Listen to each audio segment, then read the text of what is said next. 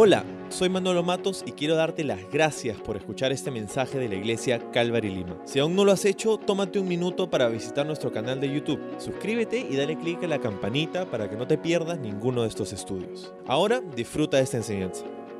Hola, ¿cómo estás? Quiero darte la bienvenida a este servicio en línea. Estoy contento que nos puedas acompañar el día de hoy. Un domingo más en línea. Estamos yendo a través del libro de Hebreos. Quiero agradecerte por abrirnos esta ventanita en tu casa, con tu familia.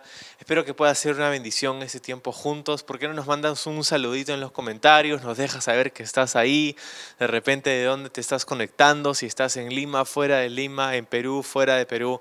Le damos gracias a Dios por la oportunidad de hacer esto juntos un domingo más espero que el estudio de hoy pueda tocar tu corazón, que Dios use su palabra para transformarnos en, esta, en este tiempo juntos. Ah, y vamos a disponer nuestros corazones para poder escuchar lo que Dios quiere decirnos en esta serie que hemos llamado Mejor, donde estamos yendo a través del libro de Hebreos. Hoy día vamos a continuar en el capítulo 11, así que vamos a orar para empezar este tiempo juntos. Señor, muchísimas gracias por darnos tu palabra. Ahora prepara nuestros corazones en este día, en este domingo, Señor, para poder recibir lo que tú quieres darnos y para poder, Señor, escuchar tu voz y poder ser transformados y poder ganar esperanza y poder ganar perspectiva y fuerza, Señor, para estos días en los que tú nos has puesto. Ah, gracias por tu iglesia en un día como hoy, Señor. Bendícenos, háblanos en el nombre de Jesús. Amén. Amén. Bueno, el título de nuestro estudio el día de hoy es Criando hijos por la fe. Criando hijos por la fe. Y es que hemos venido a el ejemplo, al siguiente ejemplo de fe, que es el ejemplo de la fe de Moisés. Como ya sabes, en este momento el libro de el capítulo 11 del libro de Hebreos es un capítulo lleno de ejemplos de personas que han tenido fe. Es una eh, en un salón de la fama de la fe. Empieza el capítulo diciéndonos qué cosa es la fe y luego nos explica cómo se ve la fe en los diferentes ejemplos de todos estos personajes del judaísmo, ¿verdad? Em, y me parece curioso porque el autor hace un énfasis especial en la vida de Moisés y por eso vemos que ocupa más bienes raíces en el texto. ¿No? Y creo que es importante porque la figura de Moisés es una de las figuras más importantes dentro del judaísmo y sería importante para los lectores originales de esta carta. Estamos hablando del año 70 después de Cristo la iglesia era mayoritariamente judía, el templo seguía en pie, los sacerdotes seguían ofreciendo sacrificios y estos creyentes estaban siendo confrontados por sus familiares, por sus amigos, quienes los miraban como locos por haber puesto su confianza en este Jesús de Nazaret. Muchos de ellos siendo desheredados, perseguidos y ahora se preguntaban si es que verdaderamente habían tomado una buena decisión. Y bueno, historia tras historia hemos visto a estas figuras importantes dentro de esta cultura, importantes tanto para ellos como para nosotros, porque ellos estaban ahora observando a través de estos ejemplos que les daba el autor de esta carta, y de hecho que nos da el Espíritu Santo a nosotros en un día como hoy, em, que, que cada vez que Dios hace algo significativo en una persona, cada vez que Dios da promesas a su pueblo, estas vienen cargadas de circunstancias difíciles y de retos. En la historia de los hombres y mujeres de fe es la historia de la fe ante la incertidumbre, de la confianza ante la adversidad, de la promesa ante la prueba. De eso se trata cada uno de estos ejemplos. Y pues hemos llegado al verso 23. Vamos a empezar un verso atrás para poder uh, ganar un poquito eh, de contexto, pero el verso 23 es donde vamos a empezar. Y si, si me acompañas al verso 22 de Hebreos 11 dice esto, fue por la fe que José cuando iba a morir declaró con confianza que el pueblo de Israel saldría de Egipto. Incluso les mandó que se llevaran sus huesos cuando ellos salieran. Ahora sí, el 23. Fue por la fe que cuando nació Moisés, sus padres lo escondieron durante tres meses. Vieron que Dios les había dado un hijo fuera de lo común y no tuvieron temor de desobedecer la orden del rey. Así es, entonces hemos llegado ahora a saltar del libro de Génesis a directamente al libro de Éxodo. Entre verso 22 y verso 23 hay un periodo de más o menos 100 años en el futuro, de José a Moisés. Y este verso no nos presenta, sin embargo, todavía el ejemplo de la fe de Moisés. Eso estaba por venir más adelante. Lo que nos es presentado en este versículo es la fe de los padres de Moisés. La fe de los padres de Moisés. Míralo otra vez. Dice, fue por la fe que sus padres lo escondieron tres meses. Aquí Moisés no tenía nada que ver. Era un bebé, no podía hacer nada, excepto lo que hacen los bebés, que ya sabemos que es. entonces, no se nos habla aquí acerca de Moisés, sino de sus padres, de la fe de sus padres. Por eso el título es así, criando hijos por la fe, ¿no? cuando vemos en Hechos 7 y en Éxodo capítulo 1 y 2 la historia que, que vemos aquí de Moisés, encontramos un detalle acerca de Moisés que se nos dice aquí también, y es que Moisés era aparentemente un bebé, dice, fuera de lo común, se nos dice aquí en Hebreos.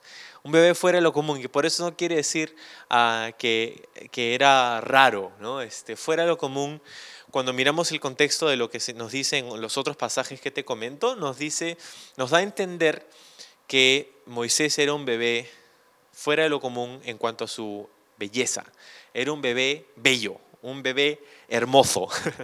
Era un bebé bellísimo, ¿no? Este, y me parece curioso, ¿no? Porque esto de, de, los bebés y que son lindos los bebés, son hermosos, son tiernos, son adorables, ¿no? Pero un bebé recién nacido, este, nunca he entendido cómo la gente dice, ay, es hermoso, cuando son feitos, la verdad. Yo creo que tengo los hijos más hermosos del planeta, pero cuando nacieron, el día que nacieron, no nacieron así, ¿no? Este, nunca he entendido eso, ¿no? O sea, el concepto, ¿no? El concepto de un bebé recién nacido es tierno, es hermoso, es emotivo. Ah, yo lloré como un niño desconsolado cuando, cuando fui padre la primera vez, ¿no? Y también la segunda vez. Pero, pero lo que parece decirnos aquí es que Moisés tenía eh, algo especial acerca de su apariencia. Ah, era un bebé, un bebé hermoso, un bebé, un bebé que causaba ternura. ¿no? Eh, un bebé, sus padres se dieron cuenta que este, wow, es, algo, este bebé no lo podemos, es hermoso, ¿no? Entonces, eso es lo que vemos acerca de, Moisés aquí. ¿no? Ahora, la frase que se utiliza aquí para describir lo que hicieron los padres de Moisés con él cuando nació es la misma que es utilizada a lo largo de todo el capítulo. Por la fe, dice. Por la fe. Ahora, no sabemos cómo llegaron los padres de Moisés a percibir que había algo especial acerca de su hijo Moisés, que de hecho no era su primogénito, ya tenían otros dos hijos. Lo que ah, sí es interesante es ver que sus tres hijos se llegaron a convertir en figuras importantísimas, no solamente para la nación de Israel, sino también para, para, Dios, de hecho, ¿no? Tenemos a un libertador o legislador que fue Moisés, tenemos al primero de los sacerdotes, ¿verdad? Y tenemos a una profeta, ¿no? Este, qué increíble, ¿no? ¿Qué es lo que hicieron los padres de Moisés con ellos? Amram y Jocabet, que conocemos sus nombres. ¿Nos pueden dar la fórmula? ¿Nos pueden, ¿Cómo nos gustaría que hubiera una fórmula para criar hijos perfectos? ¿No? Pero no hay. Sin embargo, creo que vamos a llegar lo más cercano posible a ello a través de estos, esta, esta reflexión de lo que la Biblia nos dice sobre los padres de Moisés. no sabemos exactamente eh, algunos detalles, o sea, por ejemplo, no sabemos cuál fue el nombre original de Moisés o si tuvo siquiera uno, porque el nombre Moisés se lo puso la hija de Faraón cuando lo encontró ahí en el río entonces, quizá los padres de Moisés no le pusieron un nombre, o si se lo pusieron no sabemos cuál es. Ah, quizá por las circunstancias que pasaron a través de, ah, de, los días que, en que Moisés nace y ese tiempo tan, tan raro y tan difícil. de repente no sabían ni qué iba a ocurrir con él, así que quizá estaban pensando en su sobrevivencia y no en ponerle un nombre. Ah, pero lo que sí sabemos es que la fe viene por el oír la palabra de Dios. Amram y Jocabé tenían la sensación de que este niño era especial, no solamente por cómo se veía, sino porque tenían fe en sus corazones. Y sabían que necesitaban preservar su vida no solamente porque lo amaban, sino porque de alguna manera sabían que él estaba relacionado a las promesas que Dios les había dado a su familia, a la descendencia de Jacob. Ahora, Sabes, hay mucho aquí porque no es necesario, creo, tener una palabra profética especial para saber que tus hijos han sido puestos en tu cuidado por un propósito divino y que Dios quiere usarlos de maneras poderosas. Dios quiere usar a nuestros hijos en su generación. Porque te das cuenta, Dios tiene un plan que no es solamente para nuestra generación, Dios tiene un plan para todas las generaciones. Y Dios levanta a personas de generación en generación, pero para hacer ese trabajo multigeneracional necesita personas que están comprometidas con la próxima generación. Si una iglesia deja de alcanzar a la próxima generación, esa iglesia tiene una fecha de caducidad. un pastor dijo, la iglesia que no evangeliza se fosiliza. Y esto es especialmente cierto cuando se trata de alcanzar no solamente a la gente en general, pero a la gente de la próxima generación. Entonces, la cosa es esta, creo que cada padre cristiano puede sentir eso acerca de sus hijos. Pero la clave para la crianza cristiana es saber que Dios quiere usarte a ti para, como padre o madre, para alcanzar, para criar, para enseñarles a tus hijos y mostrarles lo que significa seguir a Cristo. No solo con tus palabras, sino también, quizá más importantemente, con tu ejemplo. ¿Sí? No es la tarea de la escuela dominical de Calvary Kids de criar niños cristianos. No es nuestra tarea convertir a tus hijos en cristianos. Ah, no es la tarea del colegio cristiano tampoco. Es nuestra tarea como padres, saber no solamente hablarles, sino compartirles, inculcarles, enseñarles. Porque cuando se trata de la crianza de hijos, creo que no hay ningún experto, ¿verdad? Todos no nacemos sabiendo ser padres, pero, sabemos que nuestra meta es que nuestros hijos puedan ah, captar esta fe, esta creencia, esta estas verdades de la palabra de Dios, pero no lo van a aprender necesariamente en la iglesia o en el colegio, sino que todo esto viene desde el hogar, desde casa. Verás, Amram y Jocabed eran esclavos en Egipto. Ah, no eran líderes de la nación, no eran personas privilegiadas, eran esclavos en Egipto. Eran descendientes de Leví, pero esto no era algo de mucho prestigio, porque Leví todavía no había sido escogido como tribu por Dios, eso sucedería mucho después. De hecho, ser descendiente de Leví traía un poco de desprestigio porque Leví había asesinado a todo un pueblo junto a su hermano Simeón unos años atrás. entonces, eran esclavos y tenían una hija joven llamada Miriam, ¿no? y tenían un hijo, Aarón, que tenía más o menos cinco años alrededor del nacimiento de Moisés. Y ahora nace su tercer hijo. Y la cosa es que Faraón había dado un decreto supremo para poder matar instantáneamente a todos los varones que les nacieran a los judíos. Y no puedo imaginarme la angustia en los padres de Moisés al enterarse que habían dado a luz a un hijo varón, porque en esos días no habían ecografías, entonces no sabían de antemano ah, si sus hijos iban a ser hombre o mujer lo que es, imagínate, ¿no? Este, saber que estás embarazada y de pronto eh, el, presidente del país o el emperador en este caso, Faraón, dice, ah, si, son, si es varón, se muere. Y puedo imaginarme a Jocabet orando, Señor, que sea mujer, que sea mujer, que sea mujer, que sea mujer, porque no sé si voy a poder lidiar con, con esto.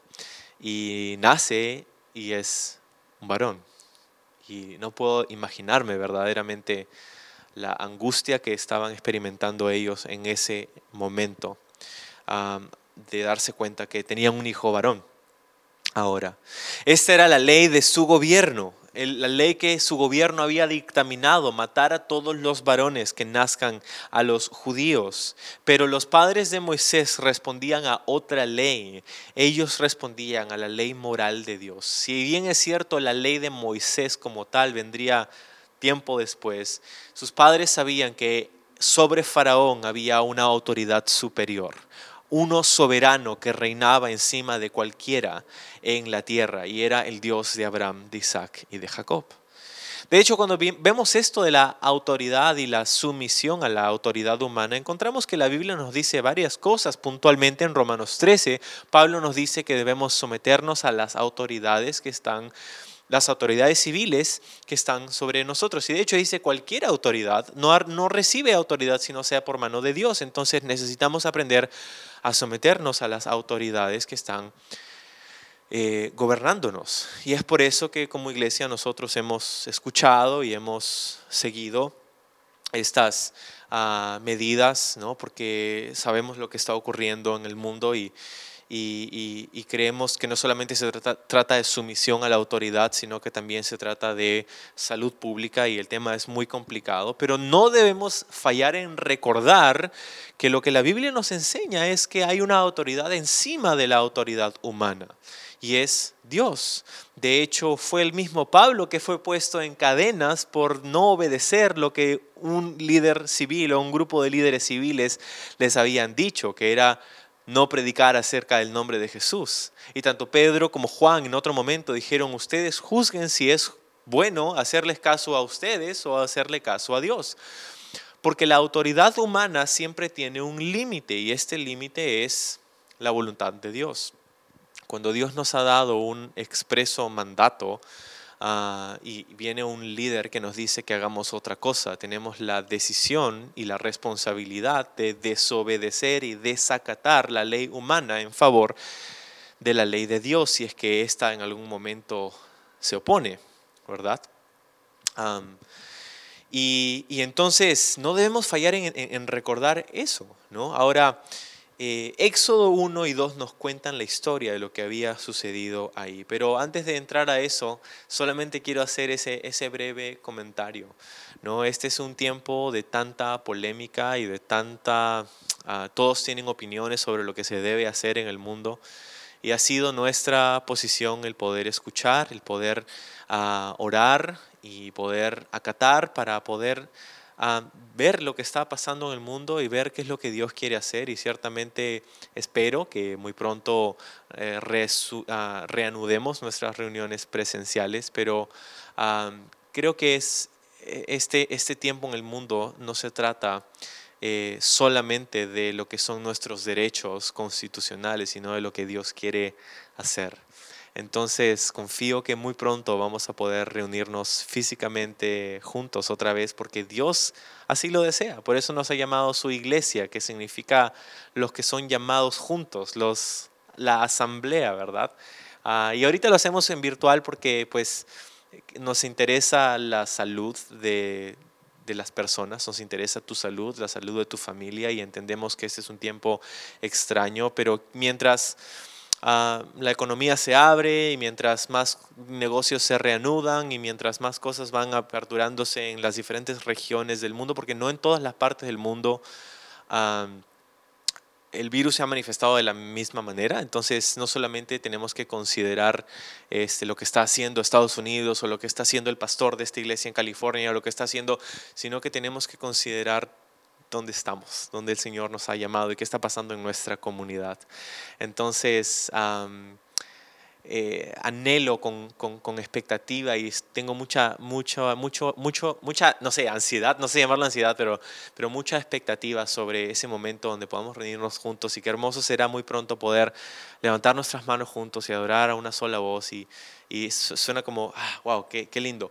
Pero eh, recordemos esto, ¿no? que la autoridad humana siempre está supeditada a la autoridad de Dios. Y puede que llegue el momento en donde como iglesia tenemos que tomar un paso ah, al frente y decir, ah, como dijo Pedro y como dijo Juan en el libro de los Hechos, tú juzgas si es bueno obedecerte a ti o obedecer a Dios. ¿no? pero mientras tanto, pues regresamos a la historia de a Moisés. Y en Éxodo 1 nos dice lo siguiente. Éxodo capítulo 1, verso 15 dice, después Faraón, el rey de Egipto, dio la siguiente orden a las parteras hebreas de, eh, llamadas Cifra y Puá. Cuando ayuden a las mujeres hebreas en el parto, presten mucha atención durante el alumbramiento. Si el bebé es niño, mátenlo, pero si es niña, déjenla vivir. Qué ley tan nefasta. Sin embargo, como las parteras temían a Dios, se negaron a obedecer las órdenes del rey y también dejaron vivir a los varoncitos. ¿Te das cuenta? Hay una autoridad superior. Dice el verso 18, entonces el rey de Egipto mandó llamar a las parteras. ¿Por qué hicieron esto? Les preguntó. ¿Por qué dejaron con vida a los varones? Las mujeres hebreas no son como las egipcias, contestaron ellas. Son más vigorosas y dan a luz con tanta rapidez que siempre llegamos tarde. Ahora no sabemos si eso es 100% verdad o si estaban pues tratando de salvar su pellejo, pero mira lo que dice el verso 20, Dios por eso fue bueno con las parteras y los israelitas siguieron multiplicándose y se hicieron cada vez más poderosos. Además, como las parteras temían a Dios, Él les concedió su propia familia. Entonces, el faraón dio la siguiente orden a todo eh, su pueblo. Tiren al río Nilo a todo niño hebreo recién nacido, pero las niñas pueden dejarlas con vida. Qué terrible este faraón y estas legislaciones que estaba pasando durante esta época. ciertamente Dios tiene un plan en medio de todo esto, así como Dios tiene un plan en este tiempo también. Seguimos en Éxodo 2. Dice, en esos días un hombre y una mujer de la tribu de Leví se casaron. La mujer quedó embarazada y dio luz a un hijo. Al ver que era un niño excepcional, lo escondió durante tres meses.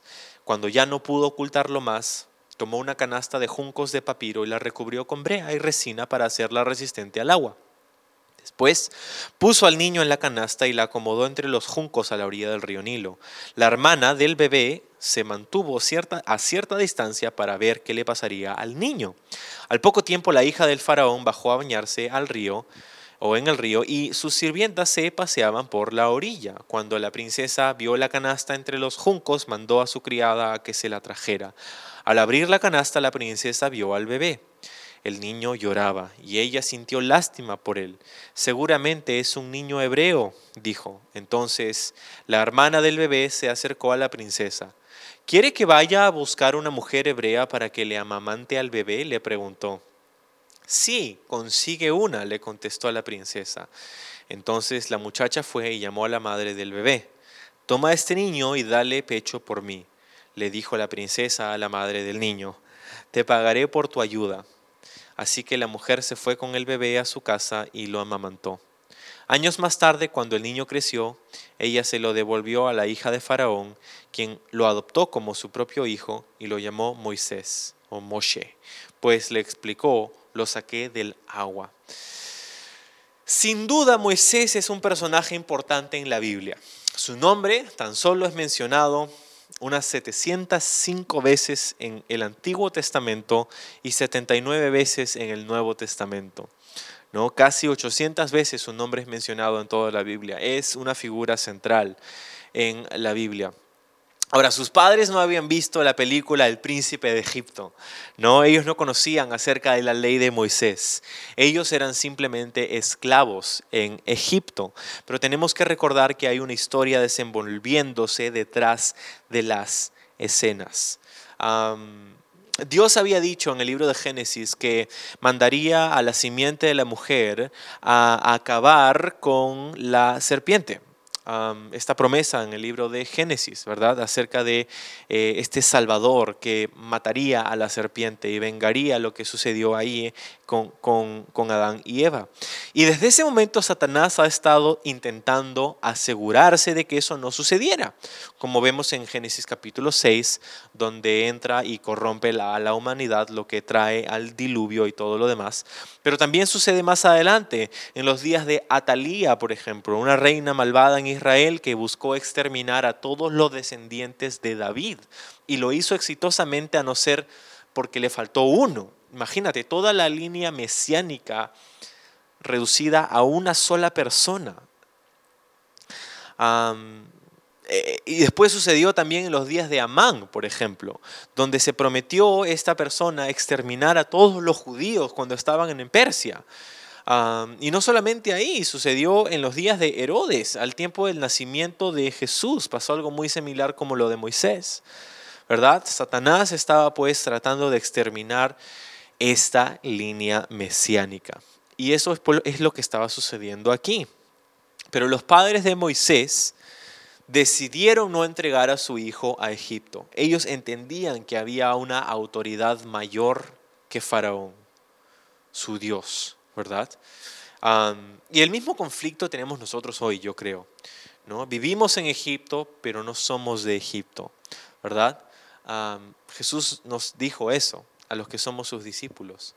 No oro, dijo Jesús al Padre, para que los saques del mundo, sino para que estén estando en el mundo, no sean del mundo. ¿no? Ah, nosotros tenemos que reconocer que como creyentes no tenemos los mismos valores o las mismas metas que Egipto, que el mundo, ¿verdad? y, y todo eso se transmite principalmente en el hogar. Y es tan interesante para mí, no sé si te has dado cuenta, pero dentro de todo lo que está ocurriendo en el mundo, hemos tenido casi siete meses para estar en nuestro hogar y, para pasar tiempo con nuestros hijos, ¿no? hay muchas familias. Ah, nosotros antes de la pandemia solíamos sacar a nuestros hijos al, parque cada rato y, siempre nos daba un poco de tristeza ver ah, que, que habían muy pocos padres en, jugando con sus hijos en la calle. ¿no? Y yo entiendo, hay una necesidad económica y padres tienen que trabajar y tienen que contratar a una persona, pero, pero cuando haces el, eh, la relación de los gastos y lo que terminas gastando al contratar a una persona a tiempo completo para que en esencia cría a tus hijos y todo lo demás, es, no sé si ah, hay eh, siempre, si los, los, retornos y los beneficios son...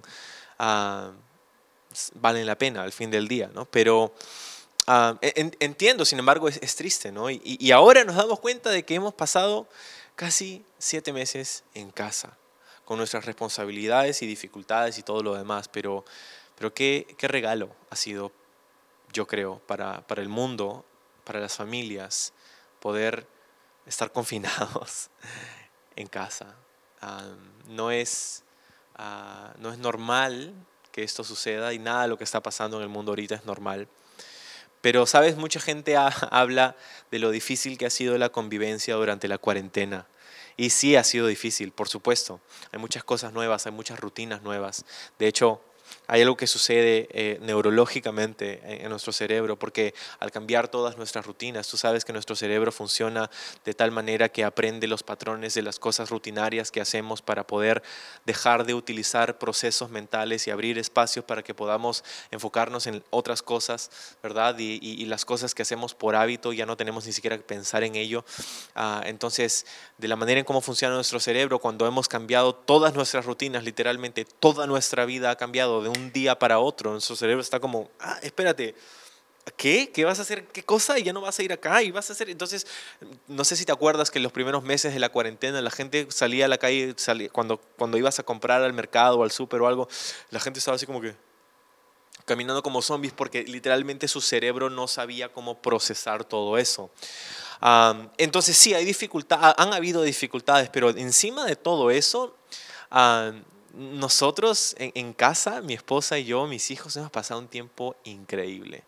Ah, hemos estado felices, hemos disfrutado muchísimo estar juntos. De hecho, por eso nos casamos y por eso decidimos empezar una familia.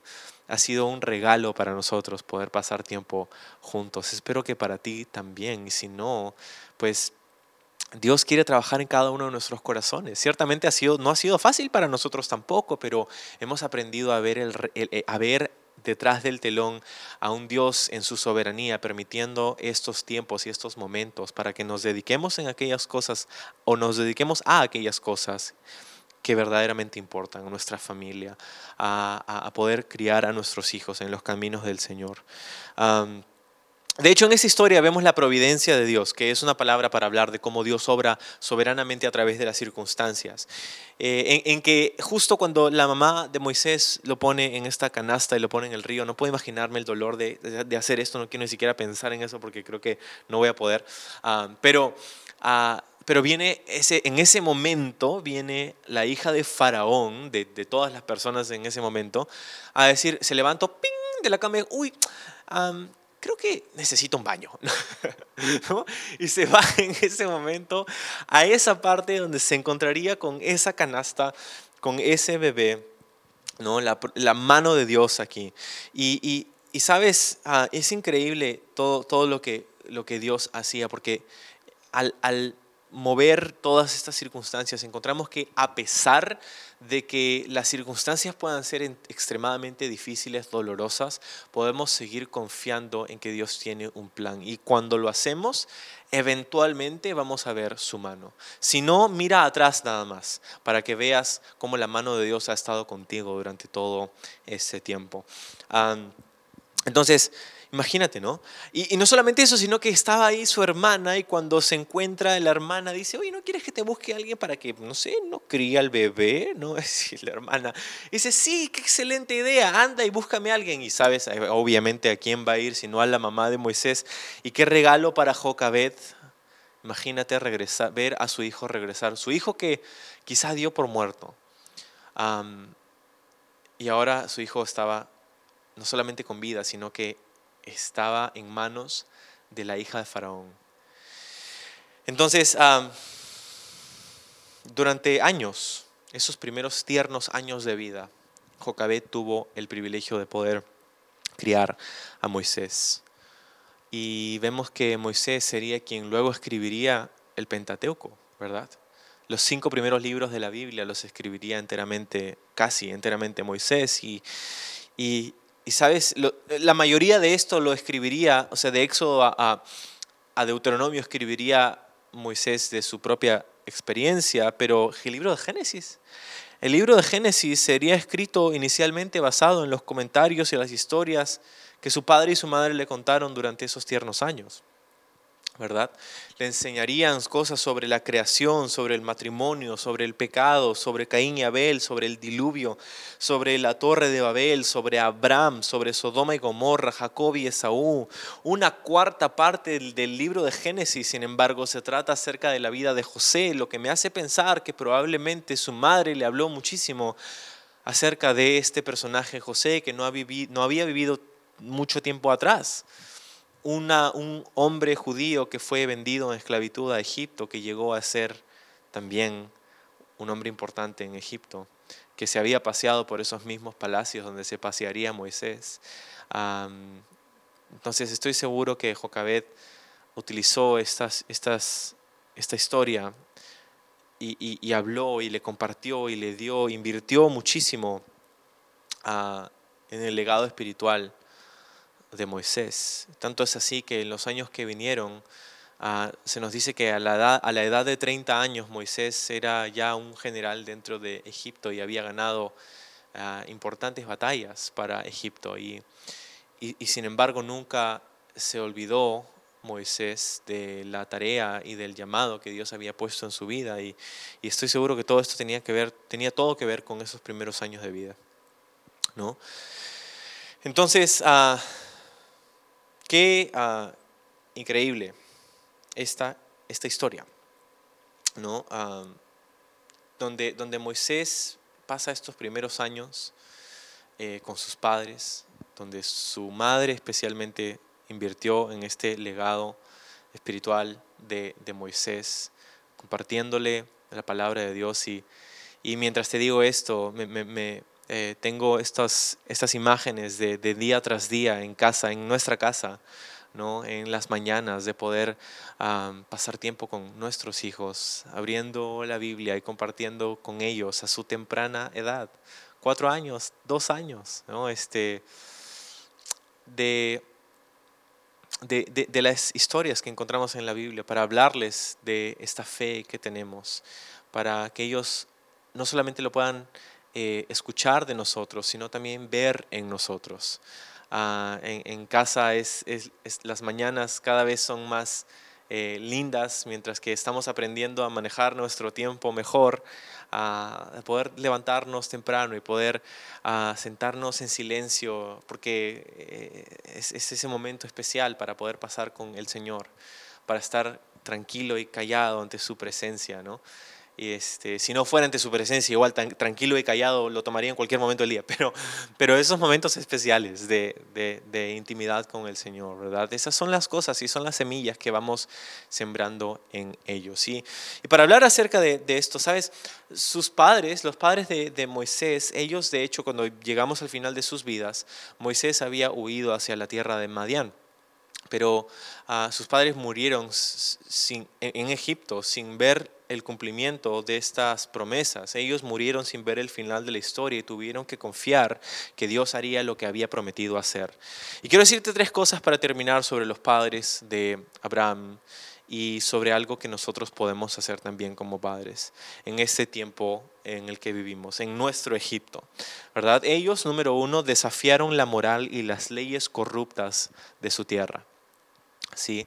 Desafiaron eh, la inmoralidad, la corrupción de sus días. Ellos no dejaron contaminarse por Egipto, ¿verdad? bebían en Egipto, pero no pertenecían a Egipto. Y lo mismo es cierto para nosotros. Necesitamos ah, buscar al Señor para las formas en cómo podemos desenvolvernos y desarrollarnos en esta nación, en esta cultura, en esta ciudad. Ah, participando activamente de ella, pero no siendo de ella. ¿no? escuchaba esta imagen ¿no? de hace muchos años de cómo eh, un barco está en el mar, pero el mar no está en el barco. Es cuando el, el mar está en el barco que el barco se hunde, donde tienes problemas. Entonces, ellos desafiaron la moral y las leyes corruptas de Egipto. Lo segundo que hicieron es que invirtieron en el desarrollo espiritual de sus hijos. Y no sé, no me atrevería a decir que todo esto es con este solo propósito, pero creo que dentro de los planes soberanos de Dios, una de las cosas que podemos ver en nuestros días es que Dios nos ha dado tiempo en casa, no lo desaproveches para invertir este tiempo en el desarrollo espiritual de tus hijos. No solamente háblales de la Biblia, no solamente leesles la Biblia, sino sé la Biblia para ellos, sé Jesús para ellos, actúa de una manera en que ellos pueden ver y darse cuenta, ah, esto que hemos leído, así se ve. Eso de tratar bien a los demás, ah, así es. ¿No? Eso de saber perdonar cuando te han ofendido, ah, así es. Eso de saber gobernar tu propio espíritu, ah, así es. Te das cuenta, porque nuestros hijos escuchan lo que les decimos, pero ellos imitan lo que nosotros hacemos. ¿no? entonces, necesitamos modelar para ellos con nuestro ejemplo, con nuestra vida y con nuestras palabras, ciertamente, invirtiendo en su desarrollo espiritual. Porque acuérdate que generar hijos cristianos no es la tarea de la iglesia, ni de la escuela dominical, ni del colegio cristiano, es nuestra tarea como padres, para criar a nuestros hijos en la fe. No solamente metiéndoles versículos bíblicos, que de hecho es, es hermoso. Yo, este, con, con, nuestra hija Macy, ¿no? Este, vemos, cada semana escogemos un versículo y, tratamos de memorizarlo y lo escribimos y hacemos mímicas y es hermoso. El otro día estábamos este, en casa, eh, en casa, ah, y estaba Macy jugando así sola con, con Isaac, con su hermano, y, y de pronto comienza a, a, recitar el versículo mientras que estaba pensando en otra cosa y recitaba el versículo. Es como, wow, es, es, es qué chévere es poder a hacer eso para nuestros hijos, invertir en su desarrollo espiritual, no solamente cuando son pequeños, pero obviamente en cada etapa de sus vidas. Y lo tercero y final que, quiero decirte que sucedió con Moisés y sus padres es que eventualmente llegó el momento en donde ellos lo tuvieron que lanzar al mundo por la fe, tuvieron que dejarlo ir. y eso es lo que sucede con los hijos. Los criamos, pero tenemos que darnos cuenta que Dios los pone en nuestro cuidado por un tiempo. Y después Dios espera que nosotros confiemos en que eh, habiendo desafiado la cultura inmoral de nuestros días, habiendo invertido en su desarrollo espiritual, sepamos también lanzarlos a un mundo que, en donde van a experimentar cosas difíciles, pero que confiemos en lo que hemos puesto en ellos. Ah, ah, en, todas las iglesias, en nuestra iglesia hay muchas familias, de repente es tu caso, ¿no? donde tienes hijos y ellos, tú has hecho esto, pero ellos han ahora crecido y se han apartado de Dios y han hecho un desastre con sus vidas. Y sabes, es, la Biblia dice que podemos confiar en, en, Dios, en que como hemos instruido, dice, instruye al niño en su camino y cuando sea viejo no se apartará de él. Eso no quiere decir que, que, jamás va a tropezar o que no se va a equivocar, pero esas cosas van a permanecer en él, así como con Moisés. Pasaron muchos años hasta que Moisés finalmente pudo cumplir el propósito que Dios tenía para él, porque Dios tenía que trabajar mucho en su corazón. Entonces, nuestro anhelo como padres es ver a nuestros hijos teniendo una relación personal íntima y vibrante con el Señor, pero, pero todos están en su propio camino y tenemos que aprovechar esos momentos tiernos de nuestros hijos para poder inculcarles eso y confiar que Dios se va a encargar. Él es el que va a tratar con su corazón y con el nuestro y podemos orar.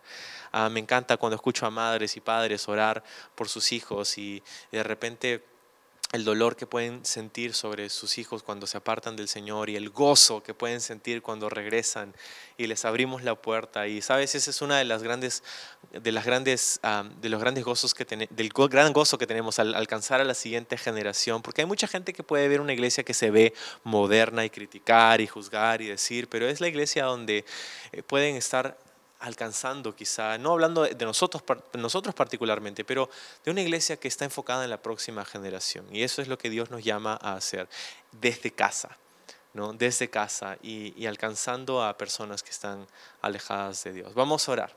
Señor, gracias por darnos, darnos este increíble ejemplo de fe, de padres que criaron a sus hijos por la fe. Tenemos mucho que aprender, Señor.